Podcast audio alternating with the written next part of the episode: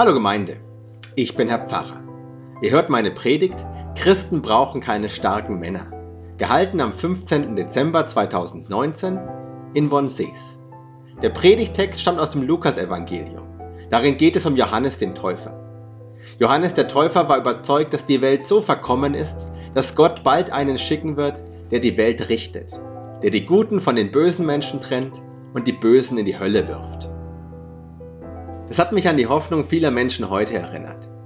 Viele Menschen sind frustriert, dass es in der Politik so langsam vorangeht und dass gesellschaftliche Veränderungen so lange dauern. Sie wünschen sich einen starken Mann, der durchgreift. Jesus aber hat ganz anders gehandelt. Er hat zwar den kleinen Leuten geholfen, aber er hat die Mächtigen nicht mit noch mehr Macht gestürzt. Stattdessen hat er die Herzen der Menschen verändert. Beim Schreiben der Predigt war ich eigentlich ganz zufrieden. Als ich sie dann gehalten habe, war ich aber sehr verunsichert. Die Gemeinde war unruhig und ich habe mich gefragt, ob ich die Leute langweile oder etwas Falsches sage.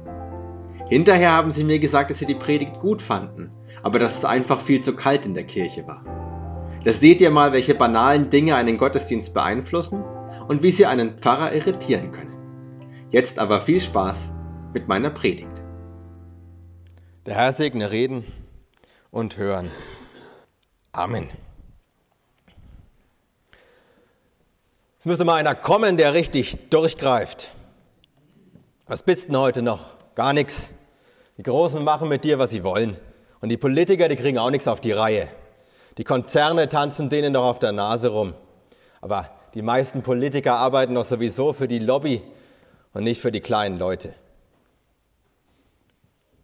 Kennen Sie solche Sprüche? Reden Sie manchmal so? Es ist ja ganz leicht, in dieses Denken zu verfallen. Die da oben, wir da unten, da oben das fette Leben und da unten die, die sich wünschen, es käme einer, der alles anders macht. Die Frage ist natürlich, ob den Mächtigen und den Missständen in der Welt wirklich nur durch einen noch mächtigeren beizukommen ist. Dass viele Leute genau das denken, können wir seit Jahren sehen. Angesichts komplizierter gesellschaftlicher oder politischer Prozesse, in denen alles nur langsam vorangeht, da wünschen sich die Leute einen, der aufräumt und der durchgreift. Und das ist das, was die Populisten versprechen. Und mit genau diesem Versprechen kommen sie in immer mehr Ländern an die Macht. Sie sagen ihren Wählern, ich habe die Lösung. Ihr fühlt euch ohnmächtig angesichts der Politiker der EU, des Brexit, der Flüchtlinge, der Wirtschaftsbosse und so weiter. Gebt mir Macht und ich greife durch. Sie müssen nicht einmal sagen, wie Sie das anstellen wollen oder was Ihre Lösungen sind. Schauen Sie sich mal Donald Trump oder Boris Johnson genau an. Die sagen nie, wie sie was erreichen wollen. Wo andere Politiker über Prozesse und die damit verbundenen Schwierigkeiten reden, da sagen diese Leute immer nur, dass alles great und wonderful werden wird. Aber wie verlockend diese Versprechen sind, können Sie an deren Erfolg sehen. Und nicht nur an Ihrem Erfolg. Schauen Sie in die Türkei, schauen Sie nach Ungarn, nach Polen. Überall regieren die, die sich nach außen als die starken Männer darstellen, die von sich sagen, sie greifen durch. Unser Predigtext stammt aus dem Evangelium nach Lukas, im dritten Kapitel. Und Johannes kam in die ganze Gegend um den Jordan und predigte die Taufe der Buße zur Vergebung der Sünden. Wie geschrieben steht im Buch des Propheten Jesaja, es ist die Stimme eines Predigers in der Wüste. Bereitet den Weg des Herrn, macht seine Steige eben. Alle Täler sollen erhöht werden und alle Berge und Hügel sollen erniedrigt werden. Und was krumm ist, soll gerade werden und was uneben ist, soll ebener Weg werden. Und alles Fleisch wird das Heil Gottes sehen. Da sprach Johannes zu der Menge, die hinausging, um sich von ihm taufen zu lassen, ihr Otterngezücht, wer hat euch gewiss gemacht, dass ihr dem zukünftigen Zorn entrinnen werdet? Seht zu, bringt rechtschaffene Früchte der Buße und nehmt euch nicht vor zu sagen, wir haben Abraham zum Vater. Denn ich sage euch, Gott kann dem Abraham aus diesen Steinen Kinder erwecken. Es ist schon die Axt an die Wurzel der Bäume gelegt. Jeder Baum, der nicht gute Frucht bringt, wird abgehauen und ins Feuer geworfen. Und die Menge fragte ihn und sprach, was sollen wir nun tun? Er antwortete aber und sprach zu ihnen, wer zwei Hemden hat, der gebe dem, der keines hat, und wer Speise hat, der tue ebenso. Es kamen aber auch Zöllner, um sich taufen zu lassen, und sprachen zu ihm, Meister, was sollen wir denn tun? Er sprach zu ihnen, fordert nicht mehr, als euch vorgeschrieben ist. Da fragten ihn auch Soldaten und sprachen, was sollen denn wir tun? Und er sprach zu ihnen, tut niemanden Gewalt noch Unrecht an und lasst euch genügen an eurem Sold. Auch Johannes der Täufer hat Sehnsucht nach einem, der ordentlich durchgreift. Johannes hält nicht nur nichts von den Mächtigen seiner Zeit, sondern er hält die meisten seiner Landsleute für verdorben und für gottlos. Und es ist aus der ganzen Geschichte Israels kein Prophet bekannt, der so schlecht über das Volk dachte wie Johannes. Und weil er die Welt für absolut verkommen hält, erwartet Johannes, dass Gott binnen kürzester Zeit jemanden schicken wird, der die Welt richtet und prompt das Urteil an ihr vollstreckt. Der wird dann alle Menschen, die nicht nach Gottes Gebot und nach Gottes Willen leben, ins ewige Feuer werfen. Und die einzige Chance, dieser Verdammnis zu entgehen, ist, so sagt es Johannes, seine Taufe und danach ein neues und anständiges Leben. Ja, Johannes hat einen Mann erwartet, der aufräumt, aber gekommen ist Jesus Christus. Und Jesus war so anders, als Johannes das erwartet hat, dass Johannes erstmal hat nachfragen müssen, ob denn Jesus wirklich derjenige ist, auf den er gewartet hat. Das siebte Kapitel des Lukas-Evangeliums berichtet uns dann davon, dass Johannes Leute zu Jesus schickt und die sollen ihn fragen, ob er wirklich der Messias ist. Jesus hat damals geantwortet, schaut euch um. Blinde sehen, Lahme gehen, Aussätzige werden rein, Taube hören, Tote stehen auf und den Armen wird das Evangelium gepredigt. Für Johannes war diese Antwort viel mehr wert als ein einfaches Ja. Das war genau das, was er hören wollte. Denn zum einen stand schon im Buch des Propheten Jesaja, dass man genau an diesen Wundern den Messias erkennen wird. Zum anderen aber zeigen Johannes genau diese Wunder, dass Jesus für die kleinen Leute da ist. Die Hoffnungen von Johannes und von vielen anderen Menschen haben sich also erfüllt. Endlich nimmt sich einer der Kranken an. Endlich nimmt sich einer der Unterdrückten an, der Schwachen und der Armen. Aber nachdem Johannes seine Antwort damals erhalten hatte, spricht Jesus die Volksmenge an, die die Frage mitbekommen hat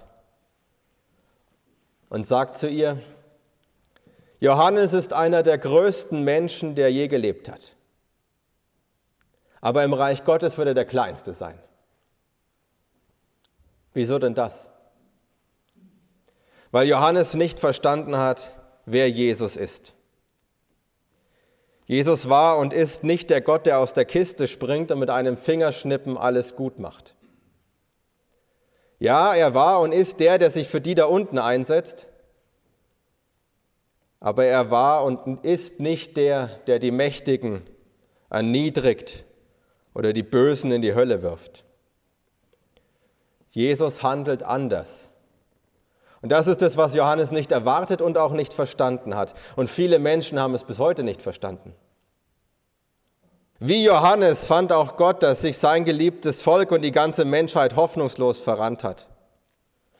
Und wie Johannes fand auch Gott, dass die alten Lösungen, Erwählung, Bund, Gebote nicht mehr funktionieren. Das hat Johannes verstanden. Aber Gott hat kein Interesse an der Erniedrigung oder Vernichtung von Menschen. Natürlich wäre es eine Möglichkeit, die Leute auszusortieren. So könnte Gott seine Gerechtigkeit zeigen und durchsetzen. Aber das steht in absolutem Widerspruch zu der Liebe Gottes zu seinen Kreaturen. Und außerdem bestünde die ernste Gefahr, dass nach dem Aussortieren keine Guten übrig bleiben. Also hat Gott einen anderen Weg gewählt. Er trennt die Menschen nicht in Gut und Böse, sondern er macht stattdessen die Menschen gut. Freund der Sünder und Zöllner haben die Pharisäer Jesus geschimpft, weil sie nicht fassen konnte, dass er so viel Zeit mit diesen Leuten verbringt. Aber was hat das mit den schlechten Menschen gemacht? Es hat ihr Leben geändert. Sie haben gespürt, dass es Gott wirklich gibt und so unfassbar das ist, dass er sich mit ihnen beschäftigt. Sie hatten auf einmal eine persönliche Beziehung zu Gott und das hat alles anders gemacht. Schluss mit Lügen, Schluss mit Stehlen, Schluss mit Betrügen. Schluss mit dem Egoismus. Liebevoll mit anderen umgehen, Jesus nachfolgen, das waren jetzt ihre Prioritäten. Gott will, dass seine Geschöpfe leben und dass sie gut leben. Also hat Jesus die Kranken geheilt, den Ausgestoßenen ein neues Leben gegeben und das Denken und Handeln der Mächtigen so verändert, dass sie auch das gute Leben für die Menschen wollten. So hat Jesus gehandelt. Das hat Johannes nicht erwartet und das hat er nicht gewollt.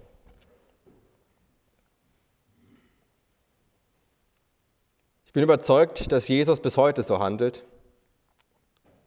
Wie sehr er unsere Herzen und unser Denken beeinflusst, ist uns oft nur deswegen nicht bewusst, weil wir schon seit unserer Kindheit Christen sind.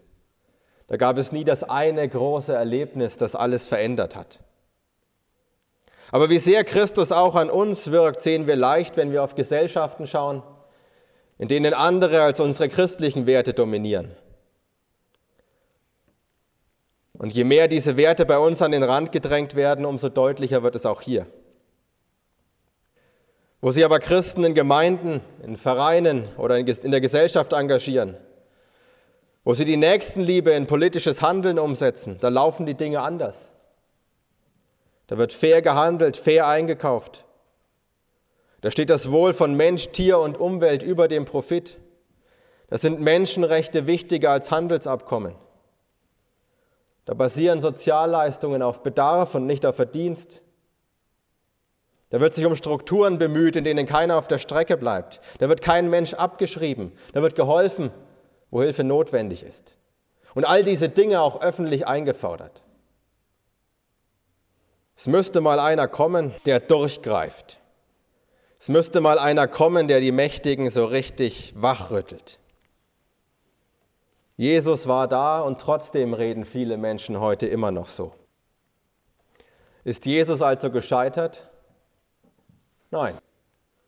So denken und reden nur die Leute, die wie Johannes meinen, Jesus wäre der starke Mann, der die Mächtigen mit noch mehr Macht stürzt.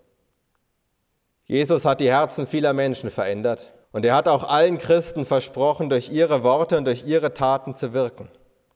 Und dadurch können wir Christen selber die Herzen anderer verändern. Wir Christen sind keine ohnmächtigen Opfer, die in der Welt nichts anderes tun können, als auf einen zu hoffen, der durchgreift. Wir sind selber in der Lage, die Welt zu einem besseren Ort zu machen. Und zwar nicht durch Getöse oder Geschrei oder durch Macht und Gewalt, sondern dadurch, dass wir unseren christlichen Glauben leben und zeigen. Die evangelische Kirche in Deutschland hat einen Spendenaufruf gestartet, den ich Ihnen heute ans Herz legen möchte. Die evangelische Kirche möchte ein Schiff finanzieren, das im Mittelmeer schiffbrüchige Menschen vor dem Ertrinken rettet. Das ist ein Thema, das zur Freude vieler Populisten nach und nach aus der Öffentlichkeit verschwunden ist. Aber noch immer ertrinken die Menschen dort alle staatlichen Seenotrettungsprogramme im Mittelmeer sind eingestellt worden. Und die wenigen zivilen Rettungsorganisationen, die es gibt, die werden kriminalisiert. Vor zwei, drei Jahren noch hat man sie für ihr ehrenamtliches Engagement international gefeiert. Heute werden die Kapitäne und Besatzungen, die im Mittelmeer Menschenleben retten, schikaniert, kriminalisiert und bestraft. Und es war längst überfällig dass wir als Kirche in diesem Bereich nicht nur reden, sondern handeln.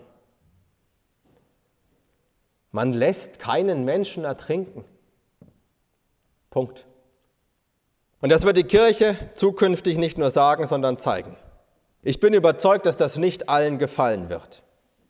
Aber ich habe absolut keinen Zweifel daran, dass es viele Menschen dazu bringen wird, sich mit dem Thema wieder neu zu befassen, mit den Menschen mitzufühlen, die da ertrinken.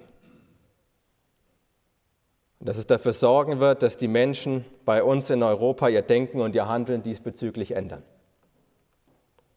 Und wenn uns das gelingt, wenn uns das als Christen und als Kirche gelingt, dann haben wir nicht das getan, was Johannes erwartet hat. Aber dann haben wir so gehandelt, wie Jesus gehandelt hätte. Dann haben wir den Schwachen, denen, die unten sind, geholfen und wir haben denen, die oben sind, die Augen geöffnet, dass auch sie sich für das gute Leben anderer einsetzen und einsetzen wollen. Johannes hat einen starken Mann erwartet und gekommen ist was viel, viel Besseres. Gekommen ist Jesus Christus, der uns stark gemacht hat. Wir sind nicht Zuschauer, sondern Akteure auf der Bühne der Welt. Wir sind nicht auf Polterer angewiesen, die uns das Blaue vom Himmel herab versprechen, denn wir haben Jesus Christus an unserer Seite, der die Kranken heilt, den Ausgestoßenen ein neues Leben schenkt und das Denken und Handeln der Mächtigen verändert. Wir haben Jesus Christus, der uns selber stark macht. Amen. Und der Friede Gottes, der höher ist als alle unsere menschliche Vernunft, der bewahre unsere Herzen und Sinne in Christus Jesus. Amen.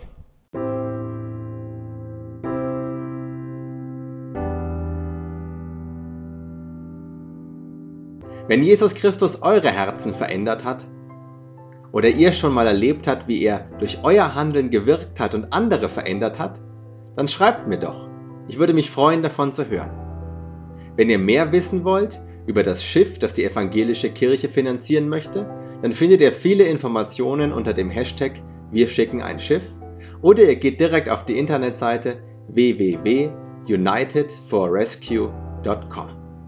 Und für mehr Content zur Theologie und Kirche folgt mir doch auch auf Instagram und YouTube unter dem Nutzernamen Herr-Pfarrer. Ansonsten, bis wir uns wiederhören, wünsche ich euch alles Gute und Gottes Segen. Ciao.